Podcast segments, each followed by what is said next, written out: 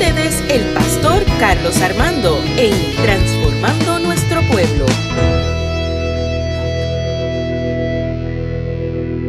Filipenses 4, 8, 9 dice, Por lo demás, hermanos, todo lo que es verdadero, todo lo honesto, todo lo justo, todo lo puro, todo lo amable, todo lo que es de buen nombre, si hay virtud alguna, si algo es digno de alabanza, en esto pensar.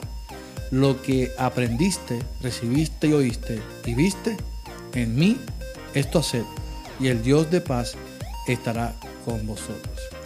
Hoy quiero compartir este podcast a nuestros hermanos y hermanas que viven constantemente con una lucha en sus pensamientos. Yo quiero decirles que usted tiene el poder para, para cambiar y transformar su pensamiento y decirle a los pensamientos que llegan a tu mente, decirle, disculpe, este lugar está ocupado. Constantemente la Biblia habla del corazón. Y cuando se refiere al corazón, mucha, la mayoría de las veces se refiere a la mente. De cuidar vuestro corazón como la mente. La realidad es que Dios sabe que constantemente el ser humano está pensando. Somos seres pensantes. Sea bueno o malo, constantemente estamos pensando en algo. Posiblemente yo estoy aquí ahora mismo hablando en este, en este podcast. Y, ahora mismo usted tenga sus pensamientos en otro lugar lejano, no sé, en algo que se le ocurrió o algo que se le olvidó. Otros tienen sus pensamientos en el lugar donde van a ir mañana, no sé, algo están pensando. En fin, constantemente vivimos en constante pensamiento. Desde el Antiguo Testamento vemos cómo Dios siempre ha deseado que nuestros pensamientos estén llenos de su presencia. Era de suma importancia cuidar el corazón, porque para ellos cuidar el alma, cuerpo, todo era importante. Para Job, por ejemplo, en el Antiguo Testamento, el pensamiento era algo que no se podía esconder de Dios. Dice Job, capítulo 42, dice, yo reconozco que todo lo puedes y que no hay pensamiento que te sea oculto. Yo digo en un momento de desesperanza y yo diría que de depresión. Constantemente la palabra está mencionando el pensamiento como algo que debería ser limpio, pero que a la misma vez se puede contaminar. Y ahí es que quiero llegar. Lo que te quiero decir es que en la mente tú guardas los malos como los buenos pensamientos. ¿Qué le dice eh, Dios a Jeremías 29:11? Porque yo sé los pensamientos que tengo acerca de vosotros, dice Jehová. Dice, los pensamientos de Jehová siempre son de paz y no de mal, para daros el fin que esperáis. Así que los pensamientos que Dios tiene para su pueblo, para sus hijos e hijas, siempre son de paz, siempre son de bien. En fin, la mente, el corazón, es el filtro por donde comienza lo bueno y lo malo. Es donde se razona o le damos las riendas sueltas a nuestras acciones. Hay un texto que me encanta mucho porque para muchos es un reto grande el tener la mente ocupada en las cosas de Dios pero para ellos hay victoria en nombre del Señor. Dice Isaías 26, capítulo 3, porque tú guardarás en completa paz aquel cuyo pensamiento en ti persevera, porque en ti ha confiado. Y es hermoso uno poder perseverar en las tentaciones que el enemigo o la vida nos puede presentar. Entiendo que si queremos ser fieles hasta en nuestros pensamientos, tenemos que entender algo muy importante. Cuando usted, por ejemplo, usted va a un restaurante, analice esta, eh, eh, póngase en este lugar. Usted va a un restaurante y usted va a una mesa que usted piensa que está disponible. Y usted quiere sentarse y usted va y se va a sentar. Rápido viene la mesera y le dice, disculpe, pero este lugar está reservado, está ocupado. Usted va al cine, usted hoy en día, eh, por ejemplo, en Puerto Rico, yo sé que en el mundo entero, usted, usted puede reservar su silla por una aplicación o por la computadora. Y imagínese que usted se sienta en la silla equivocada y, le dicen, perdone, pero es que esta silla ya está ocupada. O sin embargo, usted ve que hay una silla vacía eh, y usted quiere sentarse, pero alguien está reservando ese espacio para algún familiar y te dice, disculpe, es que estas sillas están ocupadas. Si analizamos las situaciones que vive la gente hoy en día, vivimos los puertorriqueños, el mundo entero, la misma trae en sí ansiedad, trae tristeza, trae desesperanza y yo sé que muchos hasta malos pensamientos. Ver cómo la gente decide de suicidarse como si fuera a chuparse un limber. me hace pensar que el ser humano no ocupa su tiempo en cultivar buenos pensamientos. Nuestro estrés de vida nos lleva a pensar menos, nos lleva a pasar menos tiempo con, nosotros mismos y reflexionar, ocupar tiempo en cosas buenas. Pasamos más tiempos en la computadora, en el televisor, en Facebook, en Twitter, Instagram, que cultivando nuestra mente en las cosas de Dios. Pablo le dice que los filipenses en, en qué cosas debe de pensar. No tan solo pensar, sino ejecutarla, porque de nada vale que yo piense en algo si no lo pongo en acción. En realidad lo que Pablo está narrando son cualidades de un ser humano. Pablo dice, todo lo que es verdadero, todo lo honesto, todo lo justo, todo lo puro, lo amable, todo lo que es de buen nombre. Lo que quiere decir Pablo es que ustedes no deben ocupar espacios en, sus pensamientos a algo que sea en contra de la misma naturaleza del cristiano. Proverbios capítulo 4, 23 da un consejo, dice, sobre toda cosa guardada, guarda tu corazón porque de él emana la vida.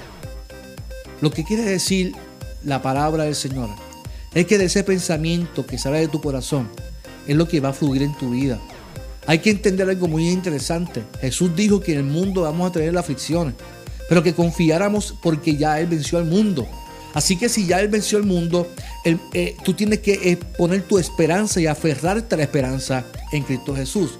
Lo interesante de esto es cuánto poder los cristianos le damos al enemigo. O cuántas personas yo escucho decir, es que soy débil, es que los pensamientos me dominan, es que fui tentado. Eh, cada vez que alguien mata a alguien dice que, que el diablo te metió por dentro. ¿Y sabes qué? Cada vez que tu vida sea tentada, cada vez que tus pensamientos sean llevados a otra fuente que no sea Cristo, usted y yo tenemos el poder para decir disculpe con todo respeto al pensamiento, pero este lugar ya está ocupado. Está ocupado por la presencia de Dios, está ocupado por pensamientos de Dios. Mi corazón, mi mente, nadie lo toca porque mis pensamientos están ocupados en las cosas que vienen de Dios. Nosotros somos gente que estamos llenos de Dios. Y nuestro lugar, nuestro corazón está ocupado en las cosas de Dios.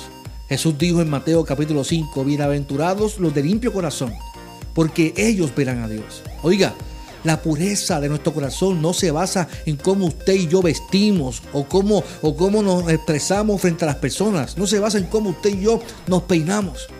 Se basa en cómo cultivamos y le damos oportunidad a Dios para que Él sea quien llene todo y nada más. Que cuando llegue momentos de tristeza como lo que estamos viviendo y de ansiedad en estos momentos, decirle a la tristeza, disculpe, pero es que este lugar está ocupado.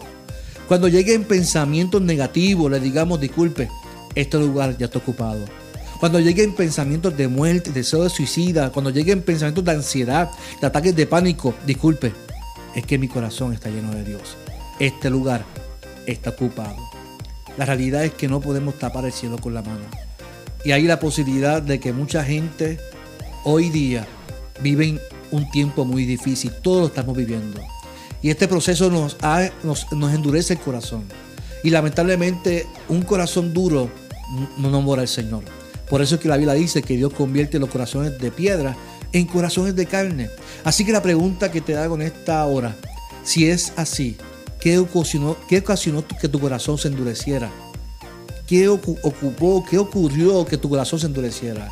Y cuando menciono este tipo de corazón, hablo de una persona que ha perdido la sensibilidad espiritual, sensibilidad humana, que no le importa nada, sus emociones están desequilibradas. Si estás así viviendo hoy, en este estado emocional, tengo que decirte en esta hora que hoy Dios desea transformar tu corazón, endurecido por uno sensitivo, ante la presencia del Señor. Tenemos que entender que para poder ser sensibles al Espíritu Santo, tenemos que permitir que Él sea quien llene todos los espacios de nuestro corazón, de nuestra mente. ¿Cuántas personas actúan desenfrenadamente y después dicen que fue una voz que se le metió en la mente? Hay que estar claro que el enemigo está buscando la oportunidad que haya un espacio vacío en tu mente para depositar malos pensamientos, para depositar lo contrario que Dios ha dejado en ti. Para Pablo era irónico al escribir esta carta porque él sabía lo que era el sufrimiento, él sabía lo que era la soledad, él sabía lo que estar preso. pero también sabía lo que era estar lleno de la presencia del Señor, lleno de la mente de Dios, no importando las circunstancias, él estaba lleno de Dios. Versos más atrás, en Filipenses, Pablo le, dice a los de Filipo que se regocijen siempre en el Señor. Y le dice, una vez más os digo, regocijaos. Esto solo lo puede hacer una persona que ha permitido que su mente sea llena de la presencia del Señor. Termino diciendo nuevamente, por lo demás, hermanos, todo lo que es verdadero, todo lo honesto, todo lo justo, todo lo puro, todo lo amable, todo lo que es de buen nombre, si hay virtud alguna, si hay algo digno de alabanza, en esto pensad. Lo que aprendiste, recibiste, oíste y viste en mí, esto haced y el Dios de paz estará con vosotros.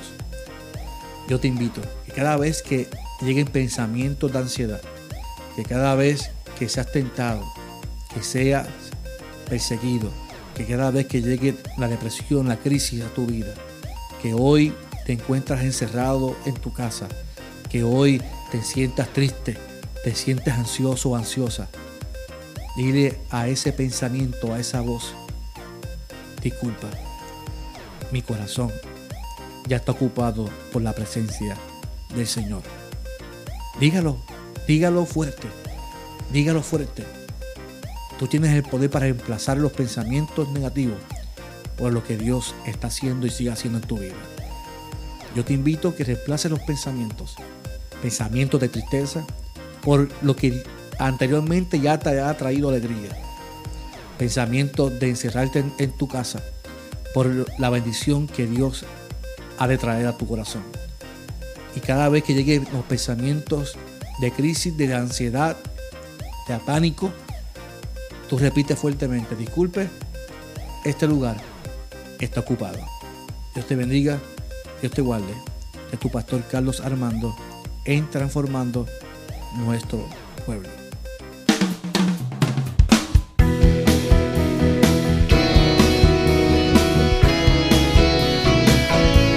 Esto fue Transformando Nuestro Pueblo con el pastor Carlos Armando.